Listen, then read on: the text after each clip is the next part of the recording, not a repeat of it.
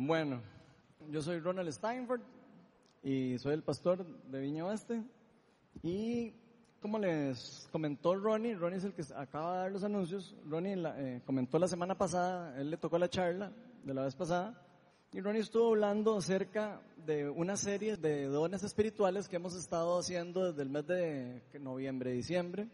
Tuvimos que interrumpirlo porque venía Navidad y venía Año Nuevo, pero ya con la charla de hoy vamos a finalizar esta serie de dones espirituales. Y hoy en particular vamos a estar viendo en el tercer grupo de los dones espirituales, según la clasificación que pusimos nosotros, de los dones de inspiración, o lo que llamamos los dones de la voz de Dios.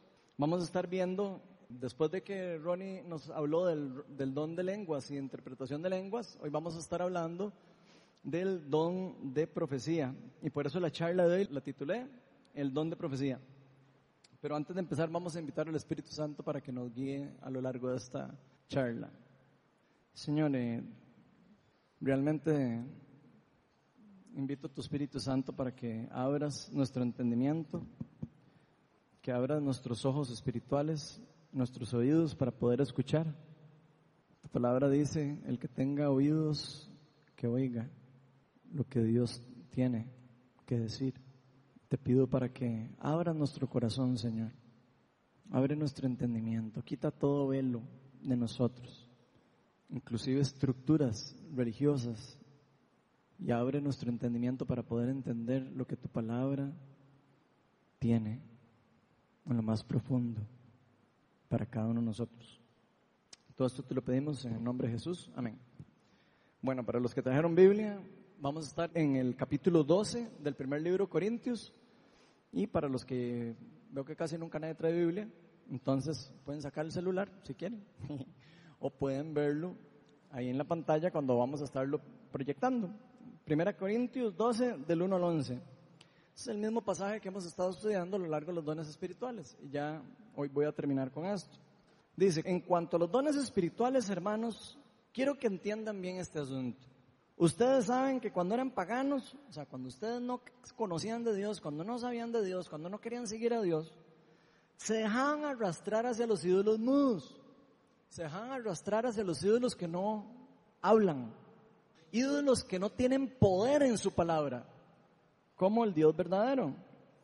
Por eso les advierto que nadie que esté hablando por el Espíritu de Dios puede maldecir a Jesús. Ni nadie puede decir Jesús es el Señor, cuando dice aquí, Jesús es el Señor, Jesús es mi rey, es al que yo me someto porque es mi autoridad. Nadie puede decir Jesús es el Señor sino por el Espíritu Santo. Ahora bien, hay diversos dones, pero un mismo Espíritu. Hay diversas maneras de servir, pero un mismo Señor. Hay diversas funciones, pero es un mismo Dios el que hace todas las cosas en todos.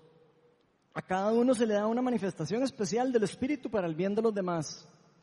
A unos Dios les da por el Espíritu palabra de sabiduría, a otros por el mismo Espíritu palabra de conocimiento, a otros fe por medio del mismo Espíritu, a otros por ese mismo Espíritu dones para sanar enfermos, a otros poderes milagrosos, a otros profecía, que es el tema que vamos a estar viendo hoy a otros el discernir espíritus, a otros el hablar en diversas lenguas y a otros el interpretar de lenguas, que fue el tema de la semana pasada. Todo esto lo hace un mismo y un único espíritu, quien reparte a cada uno según él lo determina. Entonces, en estos versículos de Corintios, la palabra que, se, que usa Pablo en griego principalmente para hablar de profecía, cuando habla profecía, es un sustantivo. Eh, la palabra es profeteia y eso significa, si lo hacemos literal en griego, es el regalo comunicar y hacer respetar la verdad revelada. En este caso se está refiriendo obviamente a Dios porque está hablando del, del Espíritu Santo y del Espíritu. También en griego hay un verbo relacionado a este sustantivo que es profeteo, que sería en este caso profetizar como lo, que nosotros podríamos decir, el accionar de la profecía. Y esto lo que significa, según en griego también, es predecir un evento o cualquier cosa que haya sido revelada, en este caso, por Dios. Ahora, según la definición de John Wimber dice que el don de profecía es el don de comunicar, proclamar o hablar una verdad declarada desde lo interior del corazón de Dios a su iglesia con el propósito de edificarla. La profecía no es una destreza ni un talento, es el hablar las palabras dadas por el Espíritu Santo en una situación en particular. Entonces esa definición es para, para, aprendérsela, porque si no, entonces nos perdemos en lo que es la profecía. Y lo primero que me gusta resaltar de este significado es que la verdadera profecía no es una destreza, no es un talento que usted o que yo pueda tener, no es algo que yo gané con mi esfuerzo, es un regalo que Dios me dio al igual que todos los dones espirituales. ¿Y esto qué quiere decir? Que entonces la profecía nunca viene inspirada de la mente ni de las habilidades de los humanos o de las personas, como lo quieran ver. Segunda de Pedro 1.21 dice, porque la profecía no ha tenido su origen en la voluntad humana, sino que los profetas hablaron de parte de Dios impulsados por quién? Por el Espíritu Santo. Entonces la profecía son las palabras que hay en el corazón interno de Dios. Cuando usted escucha una profecía real y verdadera de un profeta verdadero, inspirado por el Espíritu Santo, usted lo que está escuchando la voz interna en el corazón de Dios pasada a través de una persona. Eso es lo que usted está escuchando. Pero ¿para quién? Diría uno, ¿para qué? Para su pueblo. Dios quiere y está hablando a su pueblo constantemente. Nuestro Dios no es un Dios muerto, nuestro Dios no es un Dios como un ídolo mudo. Nuestro Dios está en constante conversación con su pueblo. Y esa es una de las formas en cómo Él habla. Esto quiere decir que si estamos hablando del Antiguo Testamento, se refiere entonces al pueblo de Israel. Y si estamos hablando en la época de ahora, al día de hoy, estamos hablando para la iglesia, que es el pueblo escogido de Dios. Entonces, ¿cómo es que Dios comunica la profecía? Uno se podría preguntar. Por medio de una persona, casi que está claro en la definición, pero por medio de una persona que está siendo empoderada por el Espíritu Santo. Como todos los dones espirituales que hemos estado estudiando, pueden haber muchas dudas en nosotros acerca de estos regalos que Dios nos da y nos quiere dar a la iglesia. Tal vez algunos tienen duda de qué es una palabra conocimiento, qué es una, el don de palabra sabiduría. Ya todos esos los estudiamos en esta serie. Si no pudieron venir, yo les recomiendo que se metan al SoundCloud de Viña Oeste y puedan meterse y escuchar las charlas anteriores. soundcloud.com slash Viña Oeste. Ahí pueden escuchar y pueden ponerse al día de todo lo que hemos venido estudiando acerca de los dones espirituales. Pero en fin, todos estos regalos Dios los pone a disposición de la iglesia. Y por eso mismo es que hoy vamos a ver cuatro verdades que nos van a ayudar a nosotros a entender un poco mejor qué significa, cómo funciona un poco este don de profecía. La primera verdad es que el don de profecía es deseable. ¿Qué quiere decir eso? Hay que desear el don de profecía. Es algo que nosotros deberíamos de buscar y querer. ¿Por qué? Porque es deseable. Primera Corintios 14, 1 y 2 dice, empeñense en seguir el amor. Pongan atención, empeñense en seguir el amor. El amor es algo que todos tenemos que empeñarnos en seguir. ¿Y qué dice después? Y ambicionen los dones espirituales, sobre todo el de profecía. Porque el que habla en lenguas no habla a los demás, sino a Dios. En realidad nadie le entiende lo que dice. Pues habla misterios por el Espíritu, como nos explicó Ronnie la semana pasada. Primera Corintios 14, 39 y 40 dice, así que hermanos míos, ambicionen el don de profetizar y no prohíban que se hablen lenguas, pero todo debe de hacerse de manera apropiada y con orden. Entonces, está claro que nosotros deberíamos de querer los dones espirituales y está más claro todavía que el don de profecía es un don especial, es un don que todos deberíamos de verdad buscar y ambicionar. ¿Por qué? Vamos a estar viendo ahora por qué. Entonces es muy importante saber que nosotros debemos buscar, desear, pedir y hasta ambicionar los dones espirituales. Y Esto es muy importante porque la iglesia se ha alejado o, o podríamos decir ha olvidado cada vez más de pedir esto. La iglesia ha pasado por un momento en donde ya ni creen esas cosas. Ya dicen, ah, no, es que eso ya no pasa. Eso le pasaba a Pablo y a, y a Pedro y a todos ellos porque, claro, estaban con Jesús y eran unas galletas, más. Pero así no funciona. La palabra de Dios dice que el mismo espíritu que estaba en Pablo, que estaba en Pedro y que está usted y que está en mí, es el que nos hace a nosotros poder manifestar un don del Espíritu Santo o activar un don del Espíritu Santo. Pero nos, lastimosamente la iglesia se ha olvidado de ellos, y en especial en el de profecía. Inclusive en algunos lugares no dejan ni que nadie profetice. Entonces, si usted no puede profetizar y usted no puede hacer, es como que usted le trata de enseñar a alguien a hacer algo y de repente no lo deja hacer, no lo puede practicar, no lo puede mejorar no puede ponerlo en práctica. Entonces las personas estamos temerosos, eso es otra cosa, estamos temerosos de comunicar los mensajes que vienen de Dios. ¿Por qué? Porque decimos, ¿y si no soy preciso? ¿Y si no fue lo que Dios dijo? ¿Y si nos equivocamos? ¡Ay, qué torto! Y eso es lo que nos pasa. Pero les voy a decir algo. Si alguna persona recibe o rechaza una palabra profética, no es responsabilidad del profeta. Es responsabilidad del receptor. Si la recibe o la rechaza. El profeta está dando una palabra inspirado por Dios y la da al que se la tenga que dar. ¿Quién la recibe y quién no? Ya nos, ya nos cosa de él. Ahora, por supuesto, nadie actúa bajo sus propias fuerzas, porque como vimos anteriormente, la profecía no se origina en la mente humana, se origina en la mente de Dios. Y eso es muy importante reconocerlo. Entonces el profeta es el mensajero o el que entrega el mensaje.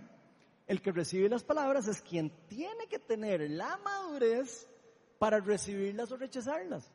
Con amor, por supuesto, y siempre bajo la guía del Espíritu Santo.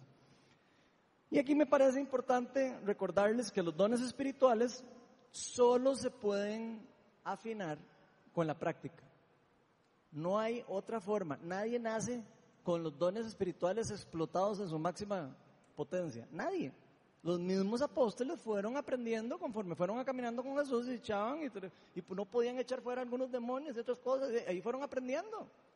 Conforme fueron caminando y poniendo en práctica y equivocándose y el otro ayudándole y Jesús enseñándoles. Y fueron aprendiendo y fueron creciendo en los dones espirituales. Todo lo que aprendemos en el mundo físico y espiritual tenemos que ponerlos en práctica. Y todos aquí sabemos que eso funciona así cualquier cosa. Yo le enseño a usted a usar una hoja de Excel y nunca ha usado Excel y le digo, oye, así, como le hacen a uno ahora todos los chiquillos, así, así, se hace, ¿lo vio? Sí, vuélvalo a hacer, pase un mes y lo vuelve a, tratar de hacer y no va a poder, porque se le olvidó. Lo mismo pasa con los dones espirituales. Si nosotros no los ponemos en práctica y no estamos activos, perdemos la práctica o no aprendemos a usarlos correctamente. Entonces, si estamos temerosos a equivocarnos, a usar los dones, la verdad es que no vamos a poder crecer en ellos. Esa es la verdad. Entonces, si usted está temeroso, vaya quitándose el miedo si quiere realmente aprender a ejercer los dones espirituales. Porque Satanás siempre va a usar el temor en nosotros para detener el avance del reino de Dios y para detener el avance y el crecimiento suyo y mío. Porque él va a decir, ay, usted todavía no sabe nada de eso. entonces, entonces le mete uno miedo y ¿qué es lo que hace? En contristar al Espíritu Santo, porque el Espíritu Santo nos está hablando y nosotros, ay, no, yo no le digo, le digo, no le digo, le digo, no le digo, y nos quedamos así. Y eso es obra del enemigo y tenemos que estar atentos a eso. No podemos pasar por ignorantes, tenemos que saber que el enemigo está en contra de nosotros y quiere robarle a cada una de las otras personas a las que le vamos a hablar la palabra que Dios tiene para él o para ella. El temor paraliza a los hijos de Dios. El temor puede paralizar el avance del reino de Dios. Pero el amor, dice la palabra de Dios, que echa fuera el temor. Y todos los hijos de Dios estamos cimentados en el amor. ¿Se acuerdan? Cimentense en el amor. Cimentados en el amor, el temor no debería poder ganarnos. Porque estamos empoderados por el Espíritu Santo. Ahora, esto es muy importante porque si no vamos a ejercer los dones espirituales con amor y los vamos a ejercer con ego o los vamos a ejercer queriendo nosotros sobresalir, mejor nos quedamos callados. ¿Por qué? Porque lo que vamos a hacer es estar actuando en nuestra mente por querer agradar a alguien, por querer, querer verme espiritual, verme más espiritual, es que yo soy más espiritual que el otro. Y eso no es lo que Dios quiere para nosotros con los dones. Vean lo que nos dice 1 Corintios 13, 2. Dice, si tengo el don de profecía, y vea que empieza con el don de profecía, si tengo el don de profecía y entiendo todos los misterios y poseo todo conocimiento, imagínense lo que sería tener todos los conocimientos y todos los misterios acerca de Dios. Y si tengo una fe que logra trasladar montañas, esa fe que nosotros creemos que no existe, realmente creemos que no existe. Jesús nos dijo, el que tiene la fe como el tamaño de una semilla de mostaza puede mover una montaña. Nosotros no le creemos, pero así es, así es así. Pero dice, y tengo la fe que logra trasladar montañas, pero me falta amor, no soy nada. Entonces, de nada me sirven todos los dones espirituales, de nada me sirven todas las cosas que aprendí si no tengo amor. Si yo no puedo transmitir con amor la palabra de Dios a otra persona. Por eso nosotros, si estamos actuando en amor, nunca tenemos que tener miedo a equivocarnos, porque estamos actuando en amor. Y mucho menos tener miedo a ser corregidos con amor. Tal vez el aprender a usar los dones espirituales va a requerir corrección de líderes espirituales. Personas que ya tienen más experiencia a caminar en los dones espirituales que uno, que van a tener tal vez que llegar a decirle a uno, mira, esa forma como lo dijiste no, no era la correcta aunque la palabra es correcta, esa no es la manera correcta, porque ahí no lo hiciste con amor. Tenemos que ser humildes para poder ser corregidos, para poder ser discipulados. Es necesario el discipulado. Jesús pasó tres años discipulando a los doce apóstoles. Tres años, todos los días estando con ellos. Y por eso, todos y cada uno de nosotros, cuando nos enteramos que aquí va a haber un discipulado, todos deberíamos decir, yo me apunto, yo quiero aprender. ¿Por qué? Porque si no, no van a aprender. Les tengo esa mala noticia. La mala noticia es que no van a aprender a usar los dones espirituales, no van a aprender a escuchar la voz de Dios, hacer un montón de cosas si no la ponen en práctica. Y necesitamos caminar en comunidad. Dios no, no creó al cuerpo de Cristo solo, como una persona. Lo creó con un grupo de personas para que cada uno se ayude mutuamente, para aprender juntos, para caminar juntos en amor. Todos en la comunidad debemos entender cómo es que funcionan los dones espirituales. Eso es algo básico para los cristianos, para así ayudarnos mutuamente, para poder ayudar a una persona cuando está aprendiendo, cuando está creciendo, para poder darle feedback a alguien. Alguien viene y me da una palabra de, sabiduría o, algo, y yo sé que algo está mal porque contradice la palabra de Dios o lo que sea, yo con amor puedo corregirlo y puedo enseñarle. Ahora, si yo le digo, ah, no, no, eso no es de Dios, si le digo eso, y la persona no vuelve a hablar. ¿Cierto o no? Si yo, tras de que tengo miedo, me llego y digo, y voy a decir lo que siento, ay, a Andrei de Dios, y yo le digo a Andrei, mira, sentí de Dios tal cosa, y, Andrei lo que me dice es, mae, no, no, así no, no, no, no, no estoy de acuerdo. De ahí, nunca más vuelvo a decir nada. Entonces eso es parte de, nuestra comunidad saber que tenemos que aprender a recibir con amor y a corregir con amor y ser humildes para ser corregidos. O sea, tenemos que estar abiertos para que nos den feedback. Y por eso es motivo, es que hemos estado haciendo esta serie de charlas. No crean que es que a mí se me ocurrió hacer la charla de dones espirituales para jugar todos de espirituales, sino lo que quiero es con esto que todos nos instruyamos en la palabra de Dios, para que afinemos los sentidos espirituales que Dios ha depositado en usted y en mí. Y estos regalos, los dones espirituales, no son para un grupo de personas. No son para los, los líderes de la iglesia.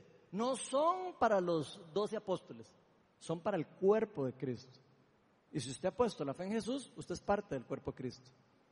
Y eso es muy importante. Son regalos para toda la iglesia. Como decía John Wimber, a mí me encantan los dichos que él tenía porque tenía dichos muy buenos. Eh, John Wimber, para el que no conoce, es el fundador de la viña. Decía, en la viña todos juegan, everyone gets to play.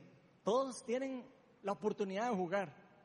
Así somos en la viña. A nosotros nos gusta que cada uno pueda ejercer los dones que Dios le dio y pueda crecer juntos. Juntos crecemos.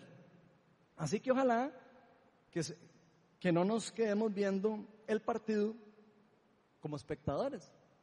Podríamos quedarnos viendo el partido como espectadores toda la vida. Ojalá que lo empecemos a, a jugar y empecemos a verlo como participantes, como jugadores en la cancha del reino. La segunda verdad es que el don de profecía es para edificar la iglesia, o sea, el cuerpo de Cristo. Y como lo leímos en los versículos al inicio, especialmente en el 7, decía, a cada uno se le da una manifestación especial del Espíritu. ¿Para qué? ¿Para qué? Se le da a uno un don espiritual. Para el bien de los demás. No para el bien mío, ni para yo creerme un gatazo, ni para yo jugar de espiritual. No, para el bien de los otros. Entonces, si usted tiene un don, debería estarlo poniendo en práctico para hacer el bien en otro, no en usted. Que usted va a recibir bendición, sí va a recibir bendición, va a recibir crecimiento espiritual.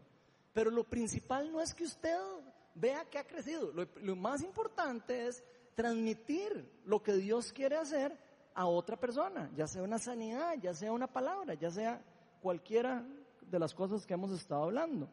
Y si seguimos leyendo, se nos dice en 1 Corintios 14:3, dice, en cambio, el que profetiza, venía hablando del don de hablar en lenguas, dice, en cambio, el que profetiza habla a los demás. ¿Para qué? Para edificarlos, animarlos y consolarlos. Aquí podemos ver claramente cuál es el verdadero fin del don de la profecía. Ese es el fin del don de profecía. Esto es demasiado importante de conocer, porque hay muchas personas que andan disque haciendo el don de profecía o, practicando un don de profecía que no edifica, que no consuela y que no anima. Entonces, si es una palabra profética lo que Dios le está dando a usted, fíjese que te cumpla esas tres antes de abrir la boca. Eso es importante. Diferentes son las palabras de, conocimiento y las otras. Estamos ahora hablando en el don de, de profecía. Entonces, si recibimos una palabra de profecía para alguien y no la va a edificar, tengamos el doble cuidado, mejor nos quedamos calladitos. Especialmente si usted está aprendiendo a ejercer los dones espirituales todavía una persona con más práctica puede discernir si tiene que decir alguna palabra o no. Pero nosotros que estamos aprendiendo, y me incluyo, tenemos que tener mucho cuidado y por someterla al Espíritu Santo antes de hablar. Ahora, no vamos a, malinterpretar lo que se nos está diciendo aquí, porque aquí dice edificar, animar y consolar. La de animar y consolar es muy fácil de, entender, pero la de edificar uno diría, mm, ¿y qué será edificar? lo importante es saber que edificar no necesariamente significa que nos van a dar buenas noticias, nada más. Digo, si usted cree que edificar es solo decirle a una persona lo bueno, no es así. Entonces hay que tener, entender esa diferencia. No siempre edificar algo va a ser una buena noticia. Puede que Dios quiera advertirnos de algo malo que vaya a pasar por medio de una palabra profética. Y puede ser que sea una mala noticia, no necesariamente que sea una buena noticia. Pero si recibimos un mensaje de este tipo, nunca sería, oigan esto, si fuera una, una palabra que nos va a advertir de un peligro, nunca sería para desanimarlo, nunca sería para ponerlo triste, sería para a usted advertirlo y fortalecerlo y para que usted empiece a orar y a prepararse para lo que viene. Para eso sería.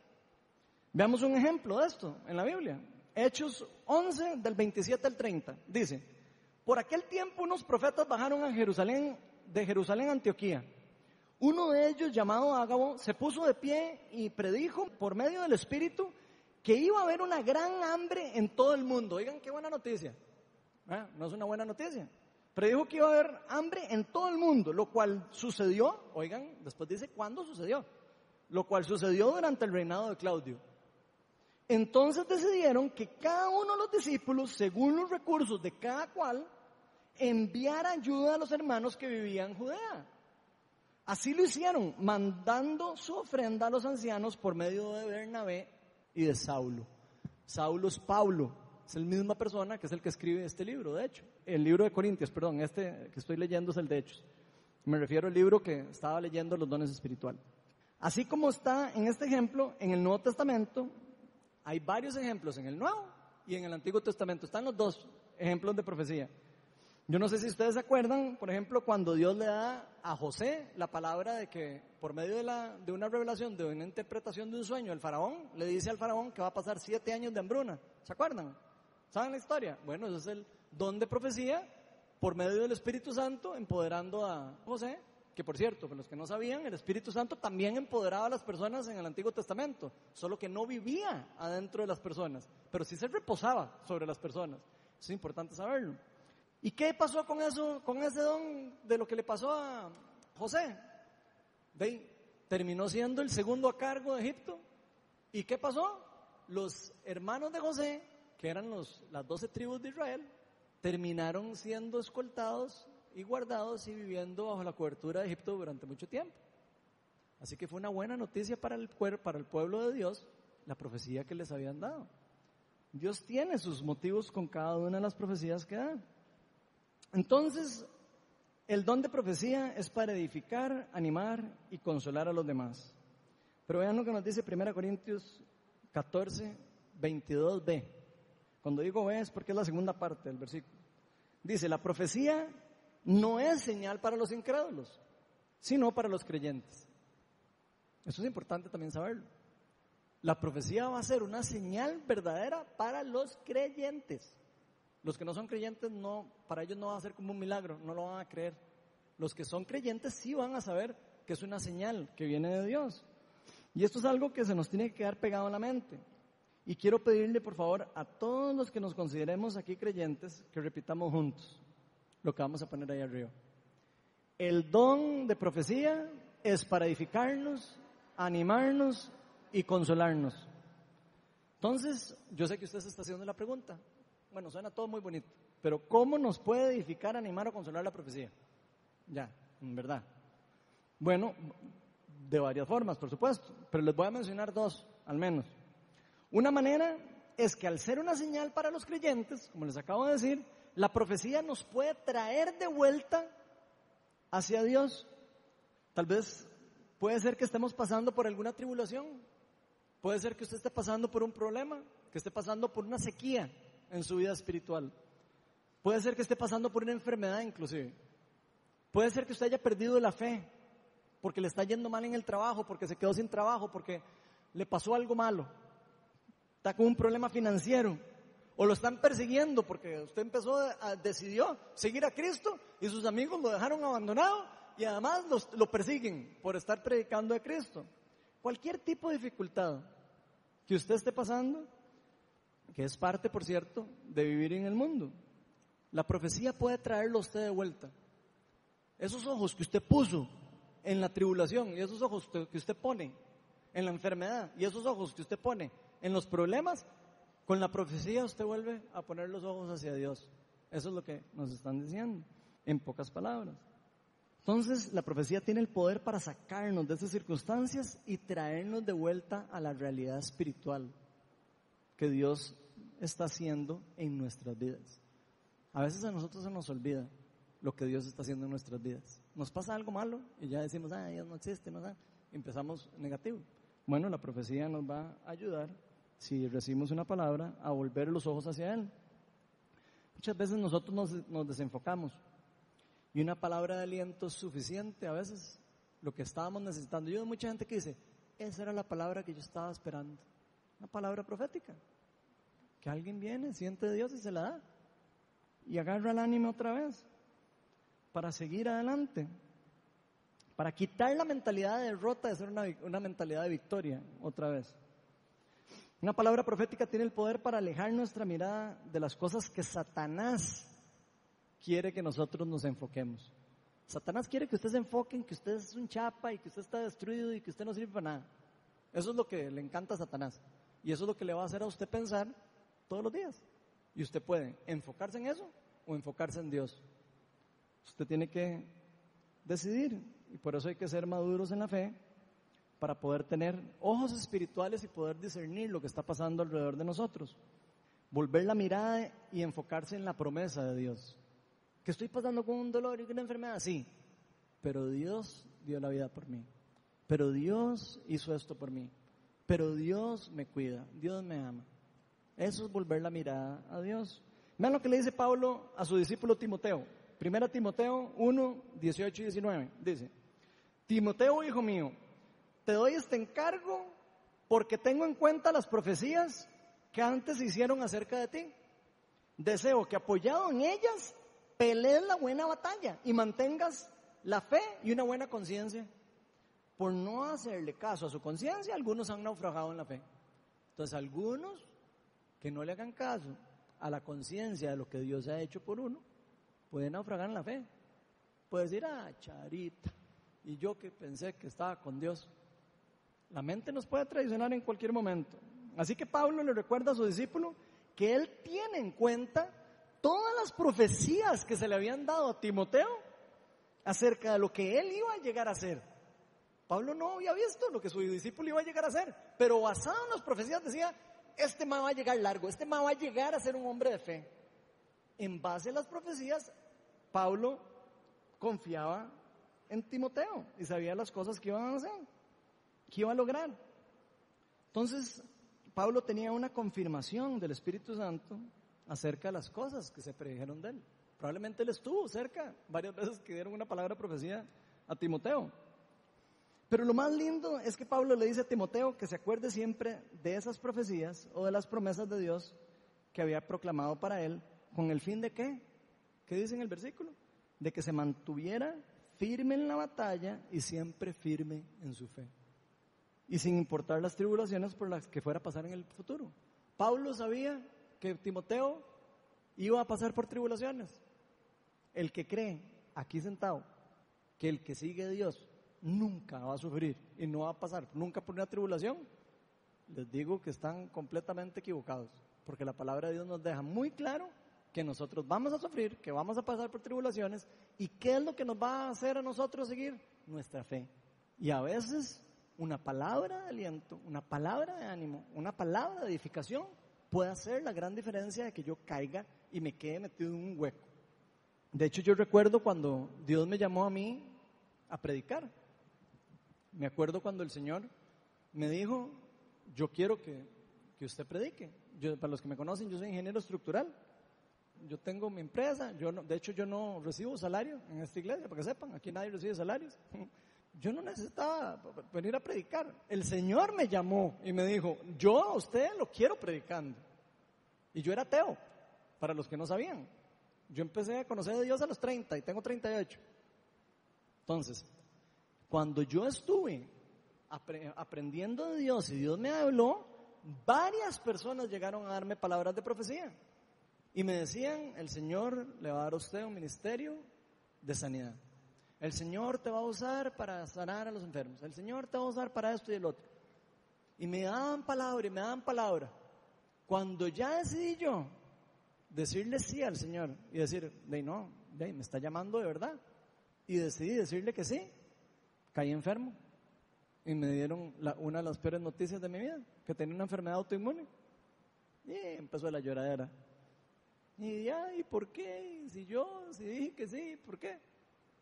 ¿Qué hice yo para permanecer firme? Recordarme en las profecías que dijeron de mí. Y véanme aquí donde estoy.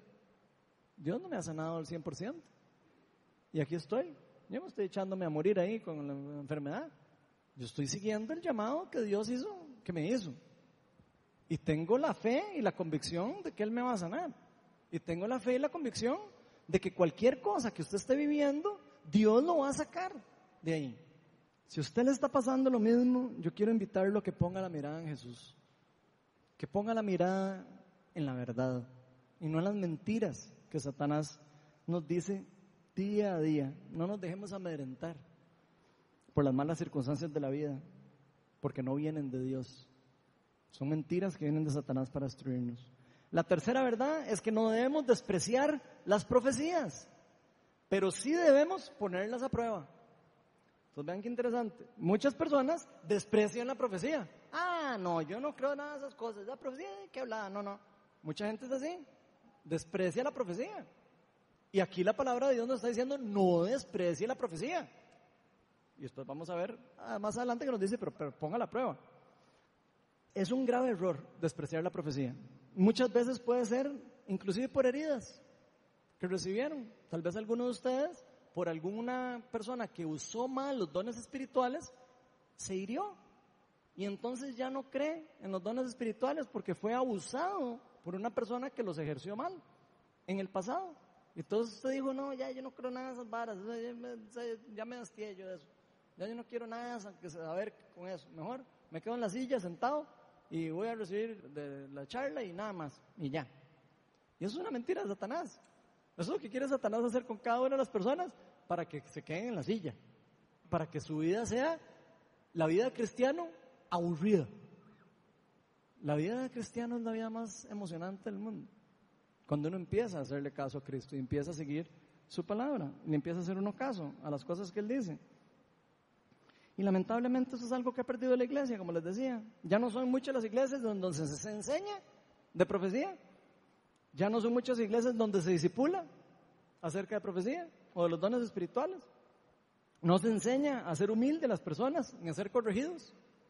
Se ha perdido eso. Y creo que esto es algo en que todos nosotros tenemos que empezar a, a cambiar y a caminar. Nosotros queremos una iglesia sana, tenemos que hacerla, tenemos que caminar y creer y caminar y construirla. Eso no se hace solo, eso se construye y se construye en equipo, en grupo, aprendiendo y de, los errores y corrigiéndolos. Así es como se aprende. Hay que desaprender algunas cosas que aprendimos. Tal vez hay algunas cosas que me metieron en el disco duro, que yo tengo que borrarlas y volver a aprenderlas. Y dejarme discipular y empezar otra vez de nuevo con bases sólidas, doctrina sana. Pero ojalá que nunca despreciemos las profecías ni los dones espirituales por una mala experiencia.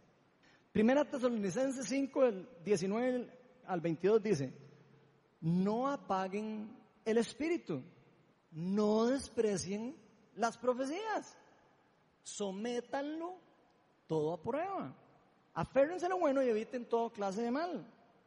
Y 1 Corintios 14, 29 al 32 dice, en cuanto a los profetas, hablen dos o tres y que los demás examinen con cuidado lo que dicen. Lo dicho, perdón. Ahora, la palabra es clara que no debemos despreciar las profecías, pero también que debemos examinarlas y ponerlas a prueba de lo que se nos ha dicho. Esto no quiere decir que nosotros vayamos a irrespetar a una persona que nos dio una palabra. Eso no es lo que nos está diciendo. O porque una palabra no fue exacta, o porque no tuvo sentido en el momento para mí. Eso no es lo que nos está diciendo. Muchas veces inclusive puede cumplirse una palabra que usted en el momento cree que no tiene nada que ver y puede cumplirse en el futuro. Entonces, no hay que apresurarse con la profecía. Si hay que discernir y pedirle discernimiento a Dios y poner a prueba. Lo que sí, lo que significa es que no debemos dar por un hecho tampoco que lo que se nos dice es correcto, ni que tampoco es incorrecto. De primera entrada, primero tenemos que someterlo ante la palabra de Dios y ante Dios y el Espíritu Santo. Entonces nosotros no debemos culpar al profeta por habernos dado una palabra que no fue acertada o que no fue totalmente precisa. Más bien nosotros mismos debemos de tener la madurez de poner toda profecía y toda palabra a prueba, sin aceptarlas y sin desecharlas a primera entrada. Veamos este ejemplo de lo que pasó Pablo en el libro de Hechos de los Apóstoles. Hechos 20, del 22 al 24, dice, y ahora tengan en cuenta que voy a Jerusalén obligado por el Espíritu, sin saber lo que ahí me espera. Lo único que sé es que en todas las ciudades el Espíritu Santo me asegura que me esperan prisiones y sufrimientos. Sin embargo, considero que mi vida carece del valor para mí mismo con tal de que termine mi carrera y lleve a cabo el servicio que me ha encomendado el Señor Jesús, que es el de dar testimonio del Evangelio de la gracia de Dios. Entonces vean, Pablo sabía que lo estaban llamando a un lugar donde le iba mal y aún así él va. Él sabía que algo malo le iba a pasar, pero él estaba realmente convencido porque ya lo había también sometido el Espíritu Santo. Ahora vamos a ver lo que también otras personas le dicen. Hechos 21, del 10 al 13. Dice así. Esto pasa en el capítulo siguiente del que estábamos leyendo hace un segundo. Dice, llevábamos allí varios días cuando bajó a Judea un profeta llamado Agabo, el mismo profeta que les acabo de leer, que predijo la, la hambruna. Este vino a vernos y tomando el cinturón de Pablo, se ató con él de pies y manos y dijo, así dice el Espíritu Santo, de esta manera atarán los judíos de Jerusalén al dueño de este cinturón y lo entregarán en manos de los gentiles. Al oír esto, nosotros y los de aquel lugar le rogamos a Pablo que no subiera a Jerusalén. Entonces vean, ahí le rogaron, por favor, no vaya, no vaya, ahí le va a ir mal. Pablo ya tenía claramente lo que él tenía que hacer. ¿Por qué lloran? Me parten el alma, respondió Pablo.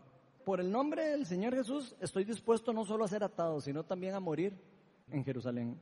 Y este ejemplo me gusta mucho porque aquí podemos ver que la profecía no siempre son buenas noticias, pero todavía más importante aún que las palabras proféticas no siempre son responsabilidad del profeta, sino más bien de que la reciben.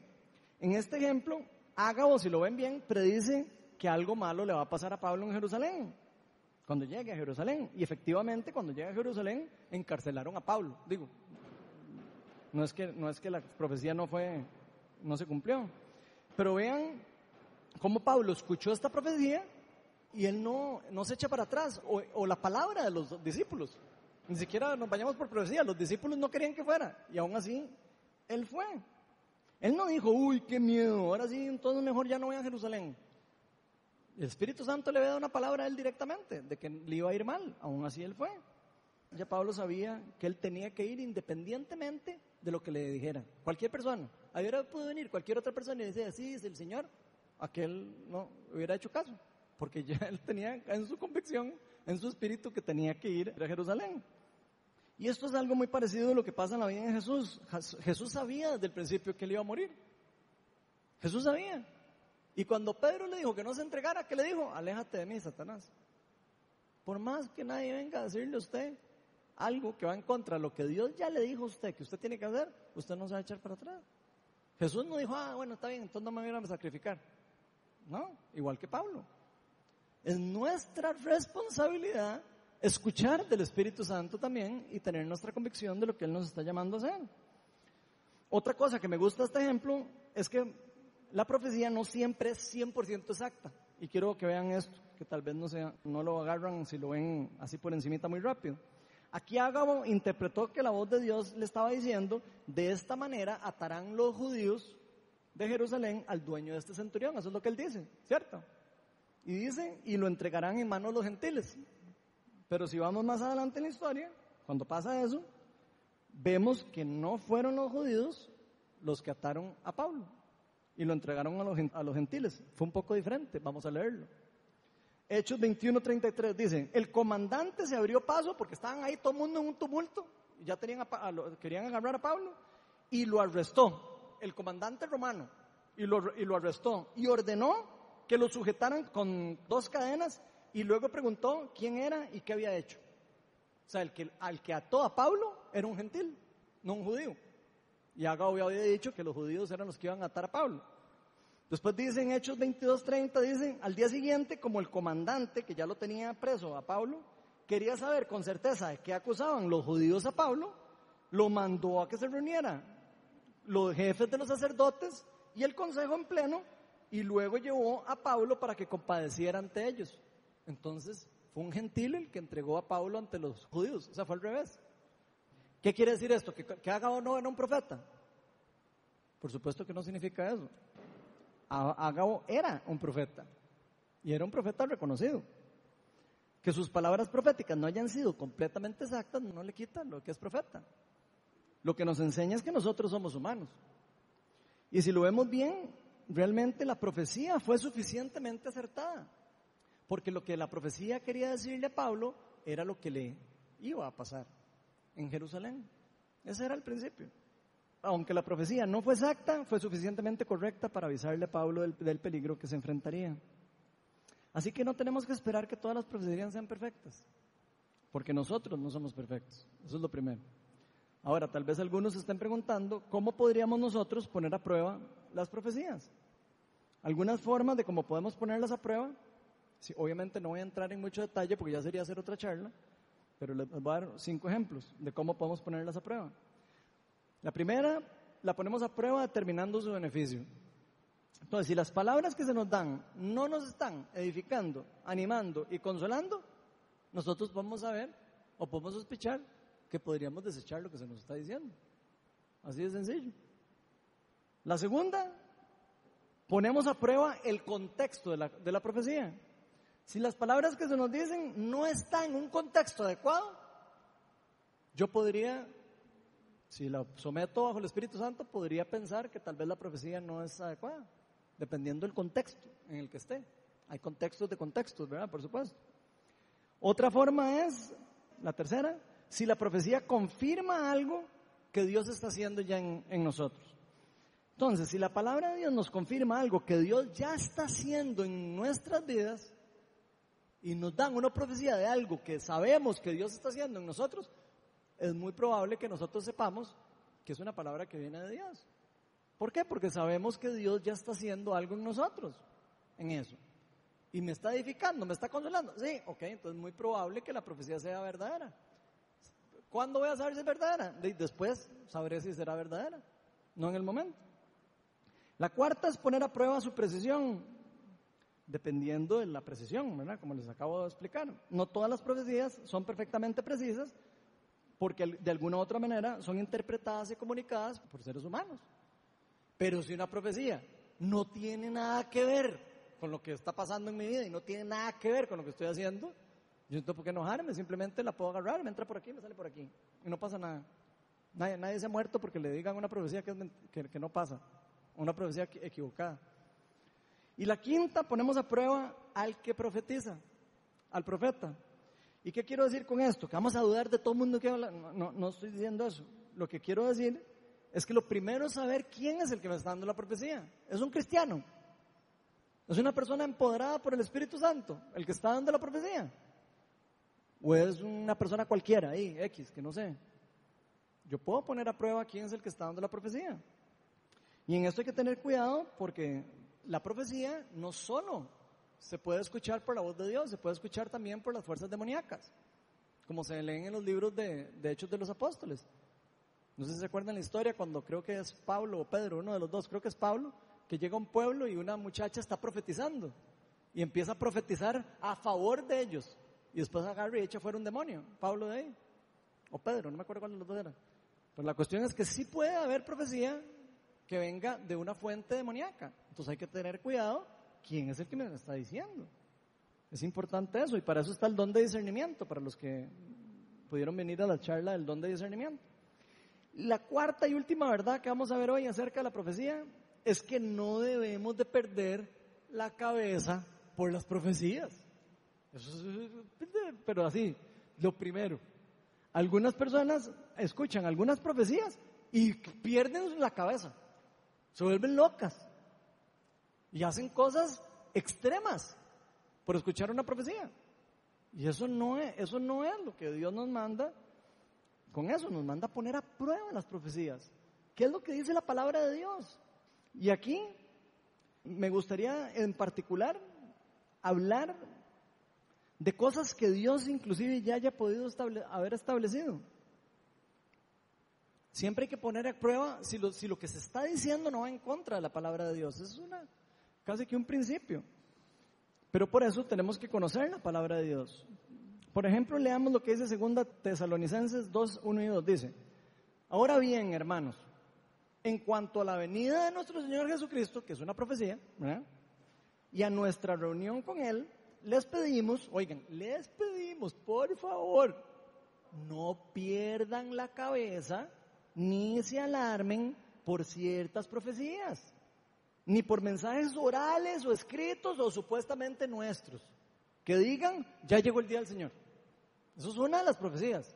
¿Y cuántas personas hablan en, a cada rato en Facebook, yo cada rato en Facebook, que viene el Señor el, primero de agosto del 2018? Por favor, eso es alarmarse de las profecías. La palabra de Dios, en la palabra de Dios, Jesús mismo en la palabra de Dios dice Nadie sabe el día ni la hora en que va a venir el Hijo de Dios en gloria, cuando voy a venir yo de vuelta, ni yo sé.